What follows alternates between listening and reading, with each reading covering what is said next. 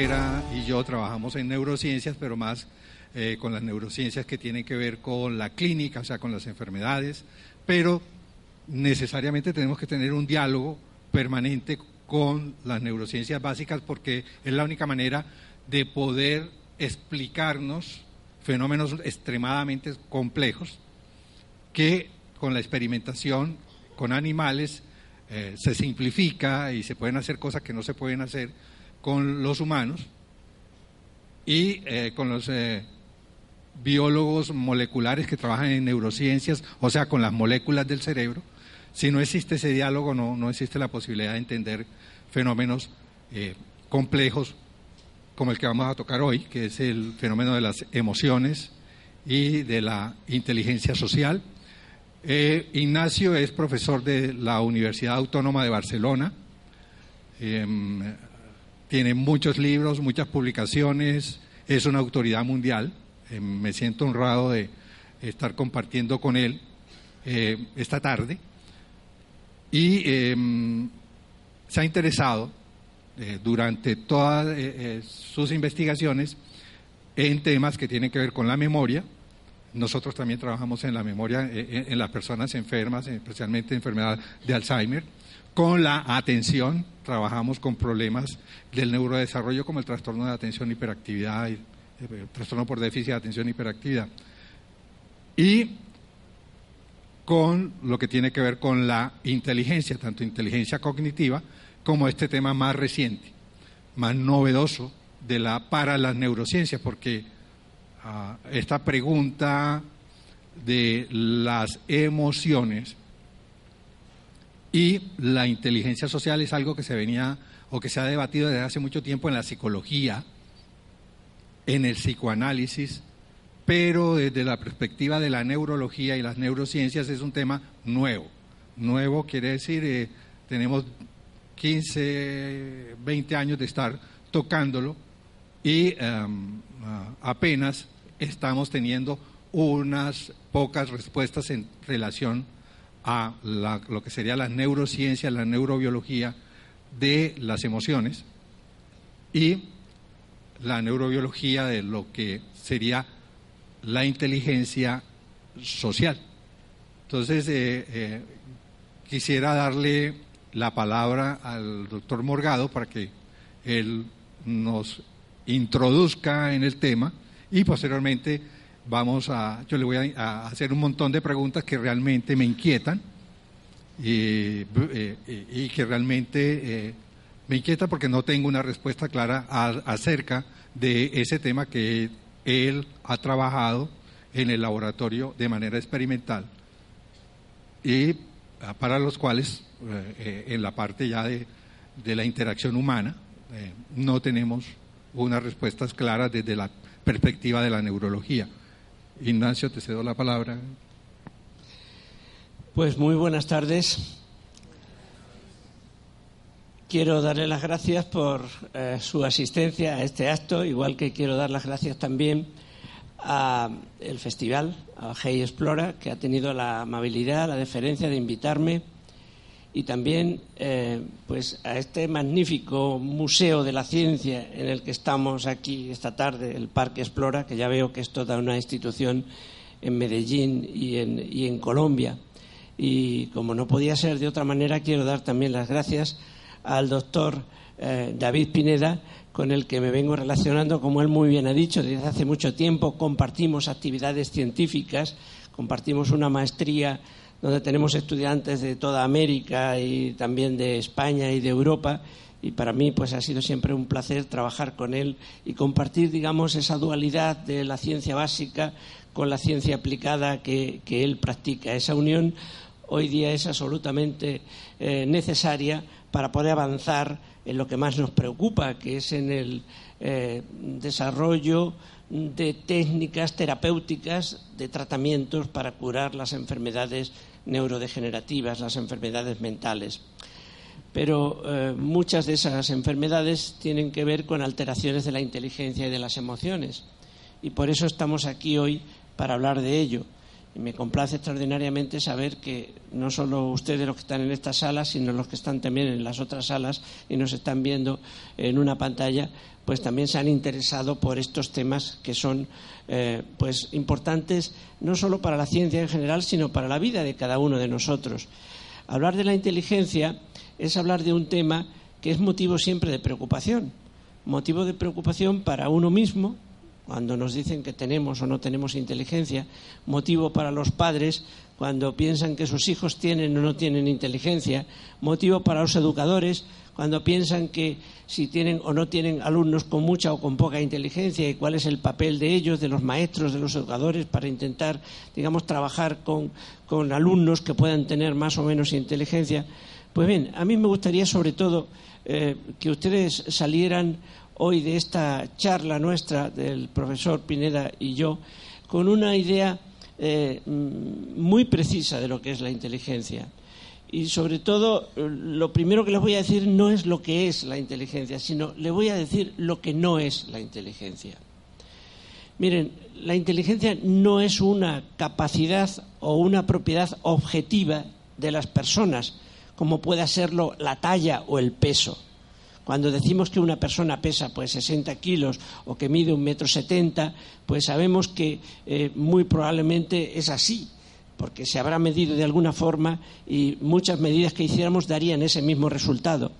Pero cuando hablamos de inteligencia ya no estamos hablando de una capacidad o de una propiedad objetiva de las personas. Estamos hablando de una capacidad o de una propiedad subjetiva. Es decir, inteligencia es lo que el que la mide dice que es. Es decir, la inteligencia es algo que depende del criterio del observador, de quien la evalúa, de quien la mide. Y por tanto es muy diferente decir que inteligencia es razonar y solucionar problemas matemáticos con eh, acierto y rapidez que decir que inteligencia es ser capaz de relacionarse con tus compañeros creando apego y, cooperación y evitando conflictos. Si decimos lo primero, pues una persona inteligente es la que realiza rápidamente los problemas matemáticos y no se equivoca en la solución. Si decimos lo segundo, una persona inteligente es la que sabe llevarse muy bien con su familia, con sus compañeros, con sus amigos, creando una buena relación. Si decimos que ser inteligente es tener capacidad para componer música, pues aquel que compone música muy bien es muy inteligente y el que no sabe distinguir una nota musical de otra, pues sería una persona muy poco inteligente. Entonces, eso es muy importante porque es lo que nos lleva a mm, identificar diferentes tipos de inteligencia y a darnos cuenta de que aunque algunas personas, nosotros mismos, nuestros amigos, nuestros hermanos, nuestros hijos, nuestros padres, pues no tengan unos tipos de inteligencia, pueden tener otras, otras capacidades inteligentes diferentes. Y eso significa que cada uno de nosotros va a utilizar las que tenga en su vida y por muchos caminos de la inteligencia se puede llegar a tener bienestar, salud y beneficios de toda clase y éxito profesional. ¿no? O sea que no hay que preocuparse cuando a uno le dicen, pues en un, tienes un coeficiente de inteligencia bajo. Bueno, pues ¿de qué tipo de inteligencia? Porque a lo mejor hay otro tipo de inteligencia en el que tendría un coeficiente más alto. Y esto ha sido grave muchas veces en la educación, porque se le ha asignado a, los chicos una, eh, un coeficiente, un número que a lo mejor no es muy alto y ya parece que eso es una especie de, etiqueta identificativa que no te la va a quitar nadie de encima y que te, califica ya para el éxito o no éxito que vas a tener en tu vida. Pues no. Inteligencia son muchas cosas, es muy variada, hay muchos tipos y depende de cómo la evaluemos, cada uno de nosotros va a tener o no va a tener mucha o poca inteligencia. Eh, Ignacio, eh, yo conozco tu, tu interés en investigativo por la filogenia y, por la historia. Son dos cosas que, conozco que te, apasionan. Entonces, en esa perspectiva, yo quisiera que nos comentaras algo alrededor de eh, desde dónde se puede hablar, desde qué momento eh, se puede comenzar a hablar de que algunas especies son inteligentes eh, en, la escala filogenética qué especies son inteligentes, qué animales son inteligentes y cómo diferenciar la inteligencia de, un simple comportamiento adaptativo o, es que el comportamiento adaptativo eh, eh, es inteligencia o es una cualidad diferente. Hay una definición de inteligencia de carácter muy general que nos permite reconocer como inteligentes a muchos seres vivos. Esa definición dice que inteligente es todo aquel ser vivo que es capaz de modificar su comportamiento para adaptarse a los cambios ambientales, a las circunstancias ambientales. Si un reptil es capaz de moverse cuando el sol deja de tocarle para ir a otro lugar donde hay sol y allí va a obtener la temperatura que necesita su cuerpo, pues ese es un animal que es capaz de modificar su comportamiento cuando cambia el ambiente para conseguir beneficio y adaptarse a ese cambio. En ese sentido, podemos decir que los reptiles, un lagarto, por ejemplo, pues es un animal inteligente. Con una definición de ese tipo tan genérica, cualquier animal, cualquier ser vivo que produzca modificaciones en su conducta para sentirse mejor, para conseguir algún propósito, tiene inteligencia. Pero está claro que en el mundo, mm, digamos, de las personas, cuando hablamos de inteligencia nos estamos refiriendo sobre todo a capacidad de razonar muy rápidamente, de solucionar problemas mentales, de eh, mm, ser capaz de salir de situaciones comprometidas. Pero dentro de esa definición vuelvo otra vez a insistir en que hay muchas eh, acepciones y eso es lo que ha hecho que haya eh, diferentes especialistas que nos hablan de diferentes tipos de inteligencia. Uno de los especialistas más conocidos es eh, Howard Gardner, con sus siete u ocho formas diferentes de inteligencia. ¿no? Eso ha gustado mucho en nuestra sociedad porque la gente ha empezado a comprender que la inteligencia es algo que puede ser muy diferente en unas y otras personas y, que quien tiene mucho de una puede tener eh, poco de otra o al revés. Y eso ha tranquilizado a muchos padres y a muchos alumnos mm, que antes se sentían mal cuando pensaban que solamente hay un tipo de inteligencia y si tú no la tienes, pues ya va a ser una persona con frustraciones y con poca capacidad para triunfar socialmente, ¿no? Pues bien, mm, como hay eh, diferentes eh, tipos, ahora me, acabarás de comentar lo que quieras, yo quiero insistir precisamente en ello para eh, mm, quedar claro que las formas de inteligencia a que nos refiramos en cada momento tienen que aclararse para saber de qué estamos hablando. algunos autores plantean la disociación entre lo que es inteligencia y lo que es aprendizaje o sea, y, afirman que aprendizaje es eso eh, de eh, modificar el comportamiento para adaptarse al ambiente. Y que el comportamiento inteligente, además de tener el aprendizaje, tiene la posibilidad de que el organismo puede modificar el ambiente para vivir mejor.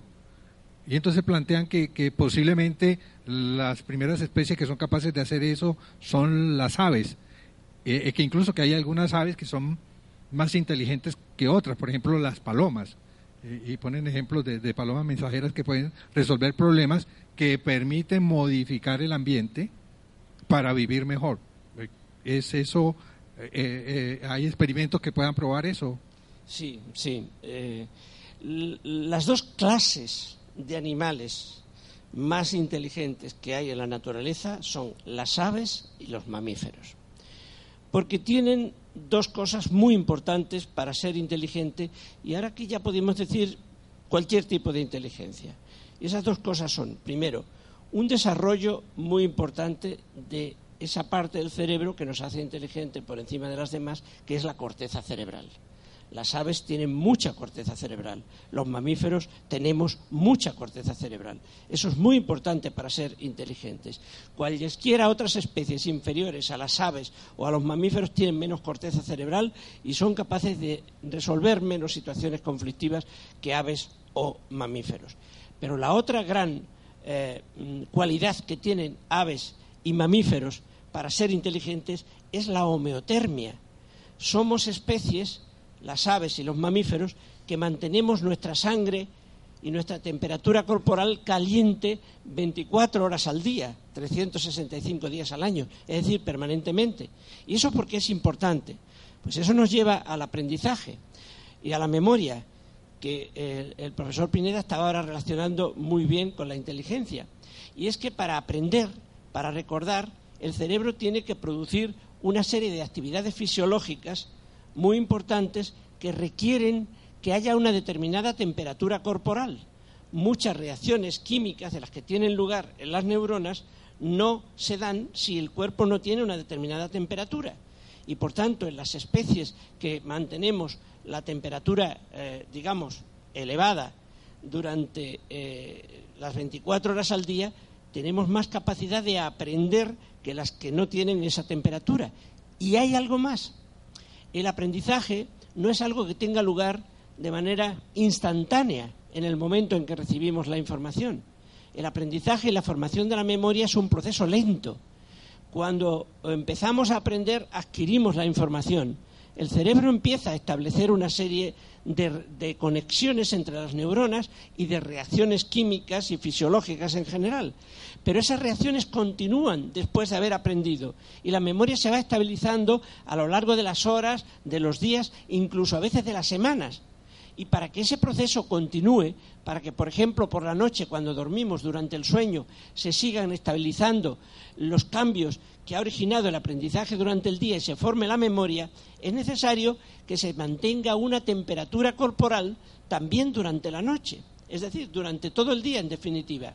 Si fuéramos animales no homeotermos, que no mantuviéramos la temperatura de nuestro cuerpo todo el tiempo, ocurriría que en el momento de aprender, si realmente nuestro cuerpo tiene temperatura, empezarían unos procesos fisiológicos, pero esos procesos fisiológicos desaparecerían en cuanto que nuestro cuerpo se enfriara y ya no tuviéramos esa temperatura.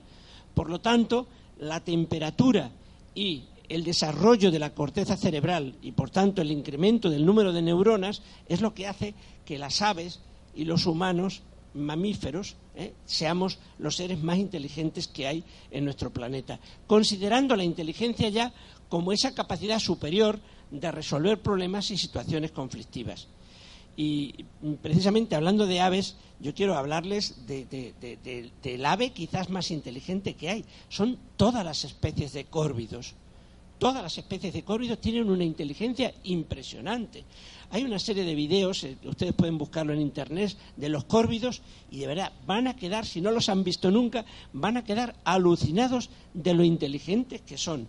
Hay uno de ellos que demuestra que cuando el pescador en, un eh, pozo hecho en el hielo deja allí su, su, su hilo de pescar y su anzuelo para volver más tarde a ver si ha picado algún pez, antes de que llegue el pescador, ya llega el cuervo, agarra con su pico el hilo, tira de él, lo aguanta con una pata, vuelve a tirar otra vez con el pico, lo vuelve a aguantar con la pata y así va tirando del hilo hasta que sale el pez y se lo come. Y cuando llega el pescador se pregunta que quién se ha comido este pez. Y lo último que llega a imaginar es que ha sido un cuervo que está observándolo y cada vez que va a pescar dice, este señor va a pescar, pero va a pescar para mí, no para él. Pero fíjense, y con esto ya le paso nuevamente la palabra a mi compañero, el doctor Pineda, el vídeo de Córvidos que a mí más me sorprende, y eso ya díganme ustedes de qué tipo de inteligencia estamos hablando, es uno que ustedes encontrarán en Internet, que es un córvido que agarra el, mm, en un tejado nevado, después de haber nevado, agarra el, platillo, la, tapa de una cerveza, ¿eh? se monta encima de él y esquía. Esquía hacia abajo. Y cuando llega abajo, véanlo en internet, no le estoy mintiendo. Cuando llega abajo, agarra con el pico, ¿eh? no tiene forfeit, pero agarra con el pico el, el, el, tapón de la cerveza y lo vuelve a llevar a la, a la cumbre del tejado para volverse nuevamente a montar y vuelve otra vez a esquiar hacia abajo. Eso ya no es por necesidad, eso es por placer, eso es por gusto. Y cuando un cerebro tiene también ya la capacidad incluso de buscar el placer por pura diversión, es que realmente estamos hablando de cerebros muy inteligentes. Bueno, entonces, eh, eh, entrando ya a, la otra parte del problema que nos pusieron hoy, eh, viene el, asunto de, de, las emociones y esa digamos, contradicción que desde, eh, siempre en la psicología, eh, o, esa oposición eh, que siempre se ha planteado en la psicología en relación con el razonamiento que, que, intuitivamente nos llevaría a hablar más de la inteligencia versus las emociones. Es, es, real esta contradicción entre emoción e inteligencia o emoción y razón, que incluso eh, eh, en los diálogos platónicos eh, socráticos está planteado como uno de los de, las contradicciones y, de las preguntas cruciales. Es la razón opuesta a la pasión, entendida la pasión como emoción, o, cómo es o cómo se ve desde la perspectiva de las neurociencias hoy en día esa relación entre emoción y razón o emoción e inteligencia y por ahí derecho, memoria y aprendizaje. Pues sí, y, creo además que las pruebas principales de la relación entre emoción y razón la tienen precisamente ustedes, los neurólogos, porque ustedes han podido comprobar en la clínica, eh, eh, con personas, por supuesto, que cuando una persona tiene alterado su cerebro racional por alguna enfermedad, por algún daño, por un accidente, sus emociones no funcionan bien. No son personas que tengan emociones normales se pueden excitar mucho más de lo normal emocionalmente o pueden ser insensibles a ciertas circunstancias que en, en toda persona normal pues producen emotividad, sentimientos. Y al revés, cuando una persona tiene algún daño en el cerebro emocional, se ha comprobado que tampoco es una persona que razone bien es una persona que tiene dificultades, por ejemplo, para tomar decisiones acertadas, decisiones que, le ayuden y toma repetidamente decisiones erróneas, tropieza, son personas que tropiezan muchas veces en la misma piedra. Por tanto, la relación emoción-razón la tenemos sobre todo confirmada en personas en el ambiente clínico. Hoy día, además, los neurocientíficos hemos podido descubrir poco a poco los circuitos del cerebro que hacen posible la, eh, emoción, las emociones. Sabemos, por ejemplo, que hay una estructura en el cerebro muy popular, ¿eh? la amígdala, que es un eh, tiene la forma de un pequeño huevecillo, como si fuera un huevecillo de codorniz, que está en el interior de nuestro cerebro, en la parte eh, lateral, temporal. Tenemos una amígdala a la derecha, otra a la izquierda. En realidad no es un huevecillo, por supuesto, son millones de neuronas que están ahí para procesar nuestras emociones y nuestros sentimientos. Y mm, tengan cuidado, no confundan esta amígdala nunca con la amígdala de aquí del cuello de las anginas. Porque, miren, les voy a contar una anécdota que ocurrió eh, en, Barcelona en una ocasión. Vino un científico con el que yo he trabajado en California, que ha sido mi anfitrión allí, Ralph Fadol, a explicar las emociones a, Cataluña y fue a, a, una provincia de Cataluña, la provincia de Lérida, dio allí una conferencia para el gran público y dijo que la amígdala era una cosa muy importante para las emociones y que quien no tenía amígdala, como ocurre algunas personas que nacen sin una amígdala desarrollada, son gentes muy pobres emocionalmente. Y entonces al día siguiente me llamó a mí una señora de allí, de, que había estado en la conferencia o que había oído por la radio, no recuerdo bien los comentarios de este científico de California, y me dijo, profesor Morgado, estoy realmente mm, confundida porque me han dicho que, o he oído por la radio que, que el profesor Adolf ha dicho que las personas que no tienen amígdala pues tampoco tienen emociones, ni positivas ni negativas. Y resulta que a mi hijo le estirpamos las dos amígdalas hace ya algún tiempo y es, me, me, vino a decir algo así, y de emociones todas las que usted quiera, porque más bien es una persona sin vergüenza. Me dijo. Entonces, claro, estaba pobremente confundida. Por tanto, tengan en cuenta que esa terminología la usamos tanto para las amígdalas del cuello ¿no? Eh, como por las, las amígdalas del cerebro. Pero, en fin, conocemos muy bien los mecanismos cerebrales de las emociones y cómo se relacionan esos mecanismos con el resto del cuerpo, porque cuando estamos emocionados, por ejemplo, cuando tenemos miedo, temblamos, ¿no? Entonces sabemos que precisamente es la amígdala conectada con otras partes del cerebro la que hace que temblemos cuando tenemos miedo, ¿no? Y por otro lado, conocemos muy bien también los mecanismos racionales cómo pensamos, cómo razonamos, esos mecanismos radican sobre todo en la parte frontal del cerebro, en esa parte más desarrollada del cerebro, sobre todo en las personas, porque muchos animales, eh, ningún animal inferior a nosotros, esa parte anterior del cerebro se ha desarrollado tanto y es verdaderamente la parte que nos convierte en seres humanos, porque es la parte de la racionalidad, de la toma de decisiones, de la resolución de problemas, pero conectada tremendamente con el cerebro emocional. Están conectadas las dos partes. Y claro, la pregunta que nos hemos hecho siempre los científicos en el laboratorio y que ellos después son los que lo comprueban en la clínica es ¿qué ocurriría si una persona tuviera un accidente que hace que se mm, rompan las conexiones en el cerebro entre la parte emocional y la parte racional? De tal manera que ya nuestros razonamientos no pudieran influir en nuestras emociones, ni nuestras emociones pudieran influir en nuestro razonamiento, porque la lesión, el daño cerebral queda aislada, esas dos partes del cerebro. ¿En qué nos convertiríamos entonces? ¿En seres racionales o en seres emocionales? Claro, la verdad es que nosotros los científicos de laboratorio no hemos encontrado ninguna persona que se prestara a este experimento que le pudiéramos, digamos, romper el cerebro por el, medio entre lo racional y lo emocional, pero las circunstancias de la vida nos proporcionaron este experimento de forma fortuita hace bastante tiempo, en 1880 y algo, no recuerdo bien. Sí, cuando un Phineas Gates, un famoso trabajador eh, capataz de obras de la construcción de un ferrocarril en Nueva Inglaterra, Estados Unidos, pues sufrió un accidente, eh, pues inesperado, por supuesto, eh, que hizo que una barra de hierro, eh, que, con, el que, con el que compactaban la, pólvora en el interior de las rocas que volaban para dejar el paso libre a las vías, pues deflagró la pólvora inesperadamente y la barra de hierro salió disparada de la roca como si fuera una lanza, le perforó la cabeza, le entró por la, por, la parte eh, inferior a los ojos y le salió por la parte frontal del cerebro y hoy día los neurólogos han podido comprobar que eso equivalió totalmente a interrumpir la comunicación entre el cerebro racional, y el cerebro emocional. ¿Y qué ocurrió?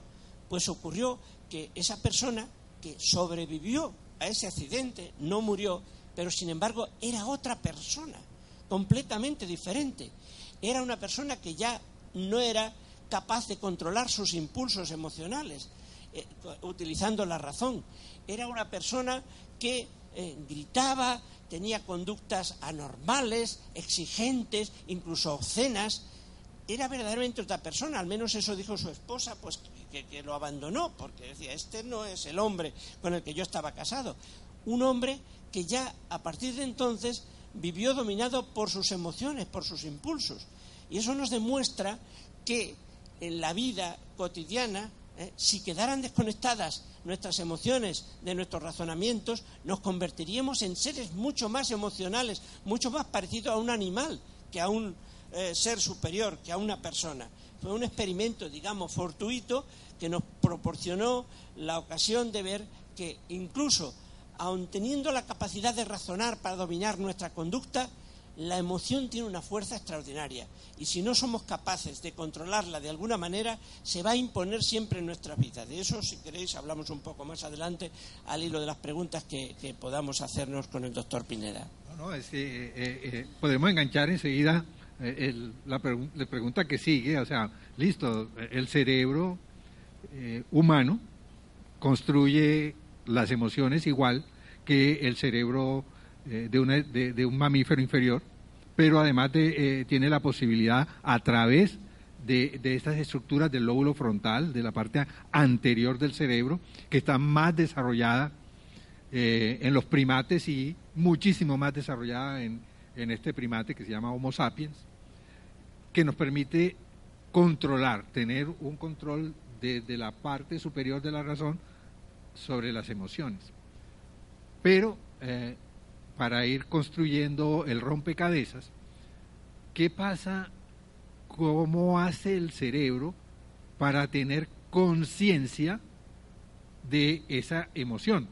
Que es claro eh, que los, las otras especies no tienen esa conciencia de estar emocionado de una u otra manera e incluso de ser capaz de darle una valencia, o sea, un valor a esa emoción y decir esta emoción, obviamente después de pasar la emoción, porque durante la emoción probablemente eso no ocurre, de decir esta emoción es positiva, esta emoción es negativa, o esta emoción es de gran intensidad o esta emoción es de baja intensidad. ¿Cómo hace el cerebro humano o si existe otras especies que son capaces de hacer eso? De darle un valor a las emociones y tener conciencia de que se está emocionado. Eh, sí, eh, los animales con los que nos relacionamos tienen conciencia. Un perro tiene conciencia, se da cuenta de lo que pasa. Eh, es un mamífero. Las aves tienen conciencia. el ejemplo que poníamos anteriormente. esa conciencia, como muy bien expresa mi compañero, pues le da valor a mm, el razonamiento que tenemos si un razonamiento mm, mm, origina una emoción, cuanto más fuerte sea la emoción que origina un razonamiento, pues más valencia le estamos dando a ese razonamiento. Claro, esa conexión emoción-razón desaparece en el caso de Phineas Gay, o desaparece muchas veces en la vida cotidiana cuando somos estamos sometidos a un estrés eh, fuerte, a una tensión fuerte porque algo nos ofende eh, un insulto, una provocación de alguien, en esos momentos nos puede ocurrir a todos que aunque no nos penetre una barra de hierro por la cara y nos rompa las conexiones entre el cerebro emocional y racional, sí que puede quedar desconectado funcionalmente el cerebro emocional del racional. Es decir, en nuestra vida cotidiana se producen también desconexiones funcionales y es ese momento en el que reaccionamos a golpe de impulsos emocionales cuando alguien nos ofende, pues no nos paramos a, razonar sobre esa ofensa, actúa nuestro cerebro emocional que es muy rápido y nosotros también entonces insultamos, agredimos o nos mm, propasamos incluso mm, agrediendo físicamente a quien nos acaba de insultar. Después nos damos cuenta que más tarde, cuando razonamos que el, que el insulto, la ofensa no era para tanto y nos tenemos que arrepentir de habernos comportado de una forma exagerada. ¿Y cuál es aquí el problema? ¿Cuál es aquí el problema? Pues el problema es muy sencillo. Ante la pregunta, ¿quién puede más la emoción o la razón? Siempre tendría que ser más poderosa la razón, porque es un proceso cerebral superior, que se ha originado por encima de los demás procesos cerebrales. Pero es que la razón tiene un hándicap, tiene un talón de Aquiles, tiene un inconveniente que no lo tiene la emoción. Y es que la razón necesita tiempo para imponerse y normalmente no se lo damos. Supongo que ustedes aquí en Colombia tienen el mismo, dicho que tenemos en España de antes de reaccionar cuenta hasta diez. Probablemente bastaría con que contáramos hasta cinco ¿eh? para dejar de hacer muchas de las cosas que hacemos en nuestra vida y de las que después nos tenemos que arrepentir. Y si somos capaces, que casi nunca lo somos, pedir perdón pero eso ya es más difícil. ¿eh? no somos muy propensos a pedir perdón cuando nos equivocamos los seres humanos, ¿no? Pero ese es el drama, ese es el problema, que la mayor parte de las veces en nuestra vida no le damos tiempo a la razón, actuamos a golpe de impulso tal como nos incita la situación a hacerlo, porque la emoción precisamente tiene valor, porque está preparada para funcionar muy rápidamente, sin necesidad de razonar sobre la circunstancia que nos emociona como un impulso, como un reflejo automático y rápido. Y eso ha sido muy útil en el pasado evolutivo, como me decía el, profesor Pineda de mis eh, intereses por la evolución. Porque la emoción ha servido sobre todo para que los seres que nos han ah, em, precedido en la evolución hayan reaccionado muchas veces evitando peligros. Y gracias a haber evitado esos peligros por reaccionar rápidamente y con fuerza, pues han sobrevivido, han tenido descendencia, ha progresado la evolución y hemos llegado hasta nosotros, hasta los seres superiores, hasta el Homo sapiens sapiens. Que bueno, somos sapiens muchas veces, pero otras muchas veces cuando dejamos que nos eh, mm, dominen nuestros impulsos emocionales, pues no somos tan sapiens. Bueno, ¿y cómo, cómo hace ese mismo cerebro que, que ya se representó eh, eh, en la emoción, tiene conciencia de esa emoción? Le permite eh, saber que esa emoción o esa reacción corporal, corporal que se genera en la amígdala, que se controla eh, en el lóbulo frontal y que se representa ya en el cerebro es de la misma persona, es de, del yo, ¿cómo hace ese, cerebro para, bueno, y, lo, y, permite diferenciarlo del entorno, o sea, de que esa, esa emoción no pertenece, o esa reacción no pertenece al ambiente, sino que pertenece al yo. Ahora, ¿cómo se hace? ¿Cómo hace el cerebro para representarse eso mismo, pero en el otro, en, la, en los demás, para llegar a una construcción de lo social? Claro, eso nos lleva a, un terreno eh, que es el siguiente, ¿no? Eh, cuando nosotros tratamos de controlar una emoción, porque nos damos cuenta de que nos está llevando por mal camino, eso, claro, lo debemos de hacer utilizando, como muy bien dice, el lóbulo frontal, la razón. Pero es que no es nada fácil. No es nada fácil con la razón controlar las emociones. Por ejemplo, si uno está triste, ¿qué más quisiéramos que poder decir, no quiero estar triste? Mi lóbulo frontal me dice, voy a dejar de estar triste. Eso sería fantástico, ¿no? Y la inversa también. Voy a ponerme alegre y feliz, así, mm, racionalmente controlar mis emociones y hacerlo. No funcionamos así. No estamos hechos de esa pasta. Mm, sin embargo, la razón es quien más puede cambiar las emociones. ¿Y cómo lo debe de hacer? Solo hay una forma. Generando nuevas emociones que sean incompatibles con la que queremos eliminar. Y eso significa que hasta que no queremos una nueva emoción, no podemos desterrar la que no nos gusta. Y para eso se utiliza la razón. De hecho, eso que llamamos inteligencia emocional no es nada nuevo, no es algo que ha descubierto el señor Goldman, ni mucho menos. Eso ya lo sabían muchos hombres inteligentes desde que el hombre es hombre, ¿no? Eh, la capacidad de controlar nuestras emociones, de gestionarlas utilizando la razón, eso es la inteligencia emocional. Y miren, eso ya decía que podíamos hacerlo un personaje muy importante de la historia, hace dos mil años, el emperador romano Marco Aurelio, llamado el Sabio. ¿Ustedes vieron la película Gladiator? Seguro que sí. ¿Recuerdan que al principio de esa película hay un emperador, que es Marco Aurelio, que, no, que, está en la guerra con los bárbaros y con otros pueblos, pero no le gusta la guerra, dice que, que, la guerra es algo malo, que hay que abolirlo, que el imperio romano tendría que pasar ya a la etapa de la paz, pero tiene un hijo que es más belicoso que nadie, y es el que va a heredar el trono, y entonces no quiere que su hijo herede ese trono porque van a continuar las guerras. Y es cuando decide que su heredero tendría que ser un general de su ejército que es un hombre de paz. Russell Crowe, lo recuerdan de la película.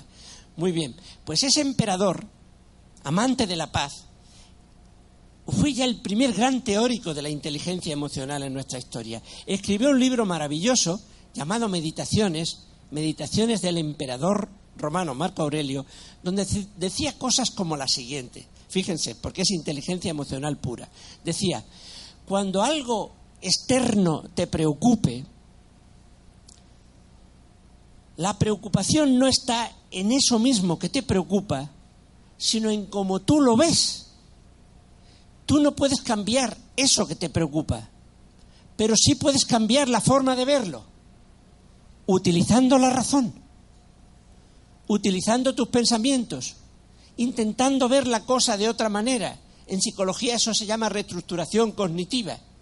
Y ya se dio cuenta el emperador que muchas veces la solución a un problema que estamos padeciendo de naturaleza emocional, a un problema que nos tiene tristes, preocupados, obsesionados, la preocupación que hablábamos hoy, ¿no? Eso uno mismo tiene muchas veces más capacidad de la que creemos para cambiarlo. Hay que darle vueltas, hay que verlo de otra manera, hay que crear una nueva eh, emoción incompatible con la que nos preocupa. Y eso es exactamente lo que necesita una persona para tener inteligencia social, tener inteligencia emocional. Porque quien no tiene inteligencia emocional no va a tener inteligencia social. Tener inteligencia social, que es a lo que me estaba conduciendo mi colega el doctor Pineda, es tener la capacidad de relacionarse con los demás, creando apego y cooperación y evitando conflictos. Una persona que es capaz de hacer eso tiene inteligencia social. Pero si no tienes inteligencia emocional, si no tienes capacidad para entender, en principio, tus propias emociones y las emociones ajenas, no vas a ser capaz de relacionarte con los demás creando cooperación y apego, porque al no entender las emociones de los otros no vas a saber no vas a ser capaz de satisfacer sus intereses, sus motivaciones, sus deseos y no te vas a llevar bien con los demás. Eso es algo como si uno va, por ejemplo, al especialista en eh, eh, un hombre no ya de la edad que tiene mi, mi colega, sino más joven que quiere tener mucho pelo, ¿no? que quiere tener mucho pelo, y pero ha tenido la mala suerte que tiene una enfermedad, tiene alopecia, tiene calvicie y va a un especialista a ver si le arregla para que tenga pelo y bueno, pues pueda encontrar señoras guapas que, con las que relacionarse, ¿no? Y llega al especialista y lo primero que ve es que el especialista es un señor totalmente calvo. Claro, nada más verlo pierde la esperanza de que ese señor le pueda curar su calvicie. Pues eso ocurre en cuanto a la inteligencia social y la inteligencia emocional. Una persona que no tiene inteligencia emocional y que no puede con sus propios sentimientos, ¿cómo va a ser capaz de tener inteligencia social y ayudar a las demás personas o sentirse bien en sociedad y en cooperación con las demás personas? No, no, son dos tipos de inteligencia muy relacionadas y dos tipos de inteligencia que tienen que ver con las estructuras del cerebro que controlan, como la amígdala, que controla la inteligencia emocional, y con las estructuras del cerebro, como el lóbulo frontal, que comentaba el doctor Pineda, que controlan la inteligencia, el, razonamiento. Bueno, entonces eh, eh, eso me plantea otra pregunta, o sea, otra pregunta que tiene que ver con la manera como el cerebro, nuestro cerebro, procesa la información. Eh, nuestro cerebro tiene dos procesadores que son independientes pero trabajan eh, de manera mancomunada. Uno es el procesador del hemisferio derecho, que es un procesador en paralelo, holístico, simultáneo, y el otro es el procesador del hemisferio izquierdo, que es secuencial, que tiene ah, relación con la función más secuencial, eh, de la mente, que es el lenguaje. Entonces, eh, ¿cómo sería el procesamiento emocional desde la perspectiva del hemisferio derecho y el hemisferio izquierdo, que sería mejor procesar eh, para controlar las emociones a través del hemisferio izquierdo con el lenguaje o eh, cuándo sería conveniente procesar con el hemisferio derecho de, para tener eh, una emocionalidad de manera simultánea y rápida? Bueno, eso me lleva, eh, esa pregunta, interesantísima pregunta, me lleva a entrar en un tema que estoy seguro que les va a interesar a muchas personas de la sala, que es el de las diferencias de sexo en el cerebro, ¿no? Si el cerebro de las mujeres es igual o diferente al cerebro de los hombres, ¿no?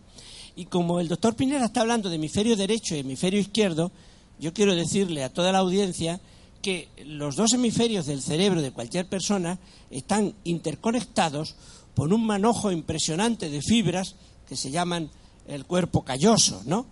Y resulta que el cuerpo calloso, los neuroanatomistas han podido comprobar que es más abundante, tiene mayor volumen en las mujeres que en los hombres. De hecho, se ha llegado a decir que las mujeres tienen conectadas las dos partes del cerebro por autopistas y los hombres las tenemos conectadas por carreteras llenas de baches. ¿eh? es lo que en alguna ocasión se ha dicho. ¿Sería esa la razón por la cual se da otro hecho comprobado? Y es que las mujeres tienen más inteligencia emocional que los hombres. ¿Sería esa la razón por la cual las mujeres tienen una vida emocional, digamos, más intensa, por término medio? ¿eh? Hablando siempre de grupos, no de mujeres o hombres concretos, ¿no? Es esa diferencia en lateralidad y esa diferencia entre el cerebro masculino y el femenino el que puede hacer que la mujer sea, digamos, eh, más capaz de gestionar las emociones, de influir con ellas en su propia conducta que el hombre. Claro, eso tiene un inconveniente también, que los neurólogos lo conocen muy bien. El que la mujer en general sea un ser más sensible emocionalmente, también significa que las enfermedades propias de las emociones, de las alteraciones emocionales del cerebro, pues son más abundantes y frecuentes en las mujeres que en los hombres. Esa es la contrapartida, ¿no? Pero mm, ciertamente se ha dicho que el cerebro derecho más holístico es el más relacionado en general con las emociones. Pero en una persona normal, que no tiene daño cerebral, los dos cerebros, las dos mitades, derecho e izquierdo, trabajan acopladamente. Si la mujer tiene mejor interconexión entre cerebro derecho y cerebro izquierdo, pues quizás le resulta más fácil llevar sus mm, valencias emocionales hacia el cerebro analítico, secuencial, lineal, que el hombre, ¿no?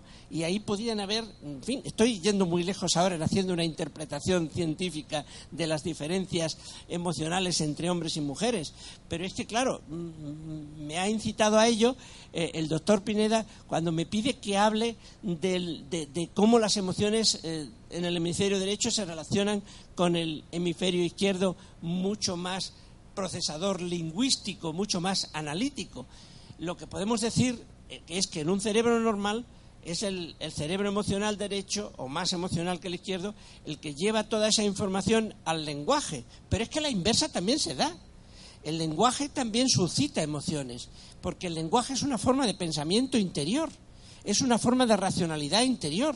Y cuando estamos utilizando interiormente el lenguaje, que lo utilizamos para pensar y razonar, porque esa es una de las mayores capacidades que nos da el lenguaje, el de ser capaz de pensar en cosas complejas interiormente, como pensando para nosotros mismos, pues estamos también trayendo desde el hemisferio derecho todas las reacciones emocionales que nos puede producir el propio pensamiento y de esa forma dándole validez, dándole, eh, digamos, una capacidad diferente a aquellas eh, aquellos razonamientos lingüísticos que, son más o menos capaces de producir reacciones emocionales. Pero estamos en lo de antes. Emoción y razón no hay manera de separarlos. Solamente los podemos separar en plan Phineas Gay, si hay una lesión en el cerebro.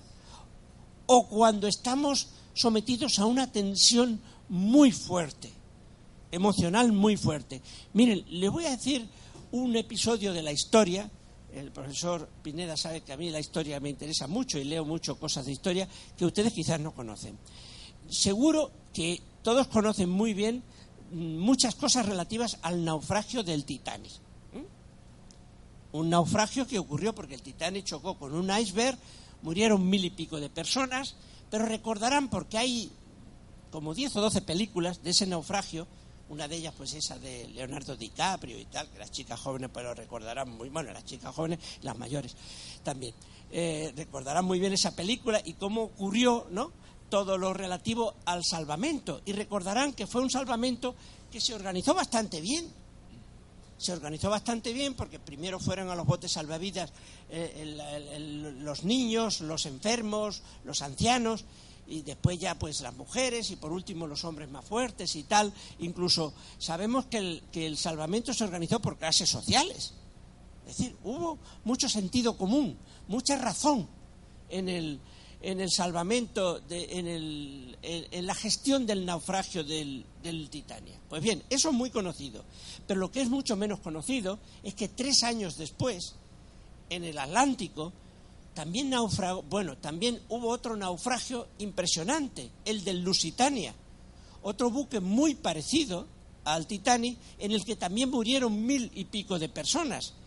Pero aquí la causa del naufragio no fue chocar con un iceberg, fue un torpedo alemán que lo hundió, porque estábamos en la Primera Guerra Mundial, esto era 1915.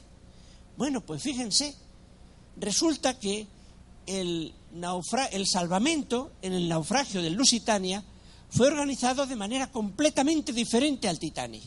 Allí no hubo ningún tipo de orden ni concierto. Allí nada de primero los débiles y después los fuertes a los botes salvavidas. No.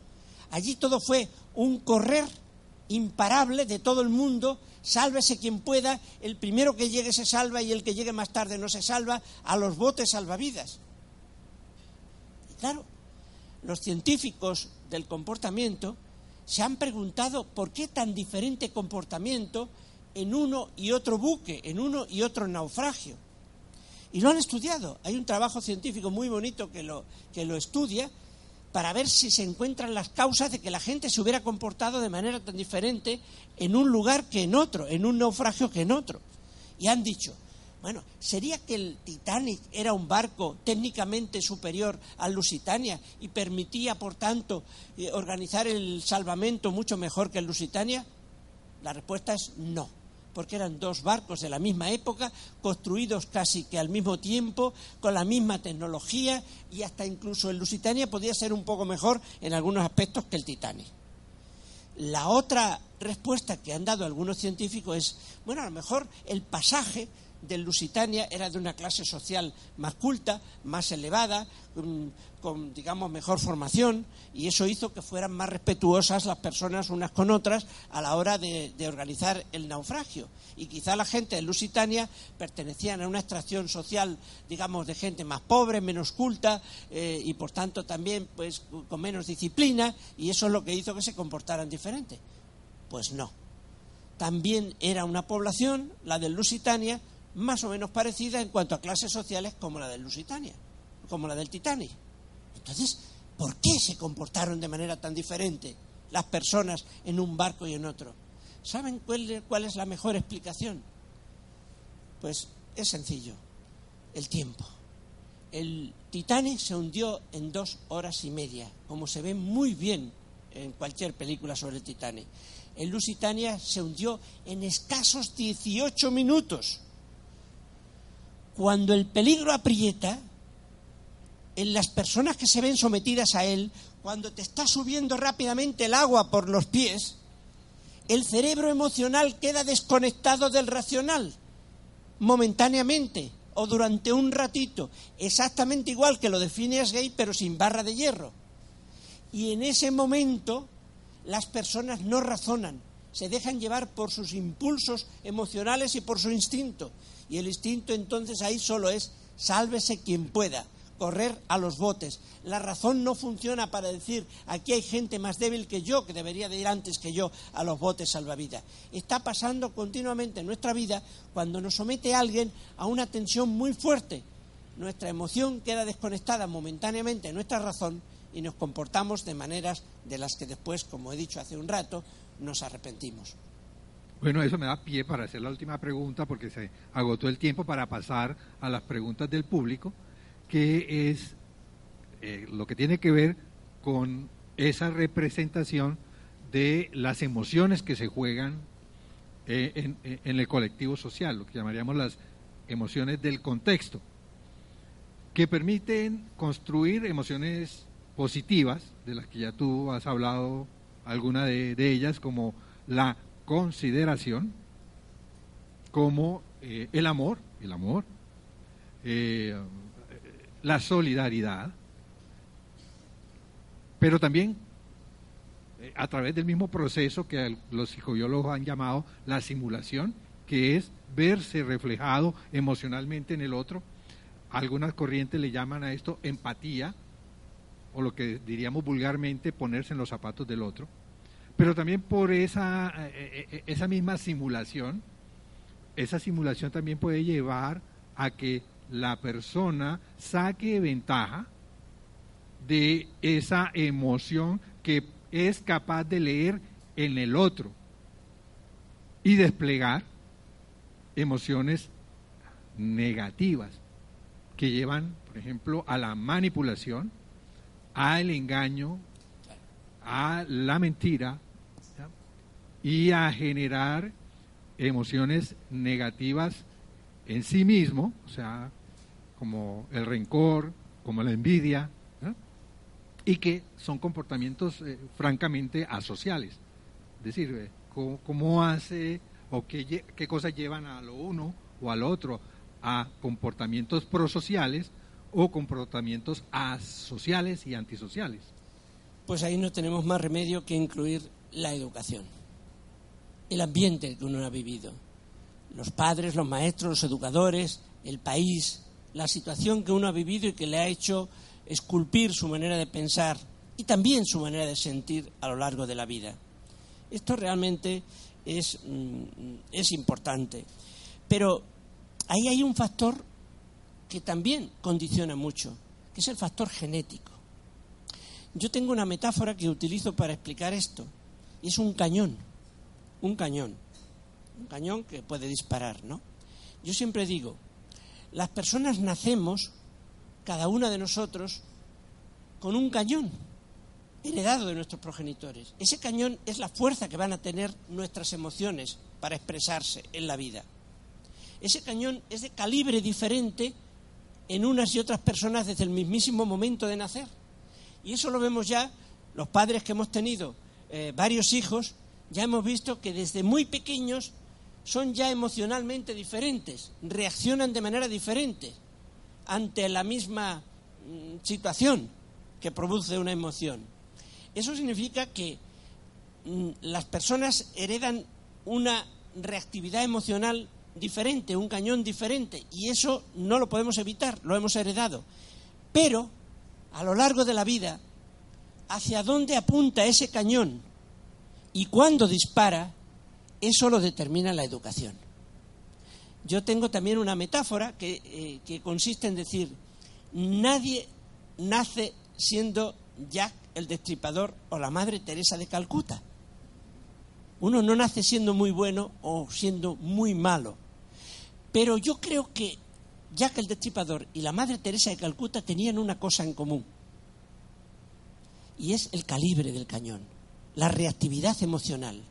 Fueron dos personas que nacieron con mucha intensidad emocional, con mucha necesidad de expresar sus emociones. Pero en un caso, la educación condujo esa expresión emocional, esa necesidad de expresarse emocionalmente hacia el mal, ya que el destripador, y en el otro caso, la, la, educación condujo esa fuerza emocional hacia el bien, la Madre Teresa de Calcuta. Así que el que seamos capaces de utilizar esa capacidad del cerebro humano de ponernos en el lugar del otro para engañarle o para ayudarle, creo que eso va a depender mucho en cada uno de nosotros de la educación que hayamos recibido. Y si me lo permiten decir de una forma más vulgar, de que en definitiva seamos cada uno de nosotros buenas o malas personas. Bueno, muchas gracias.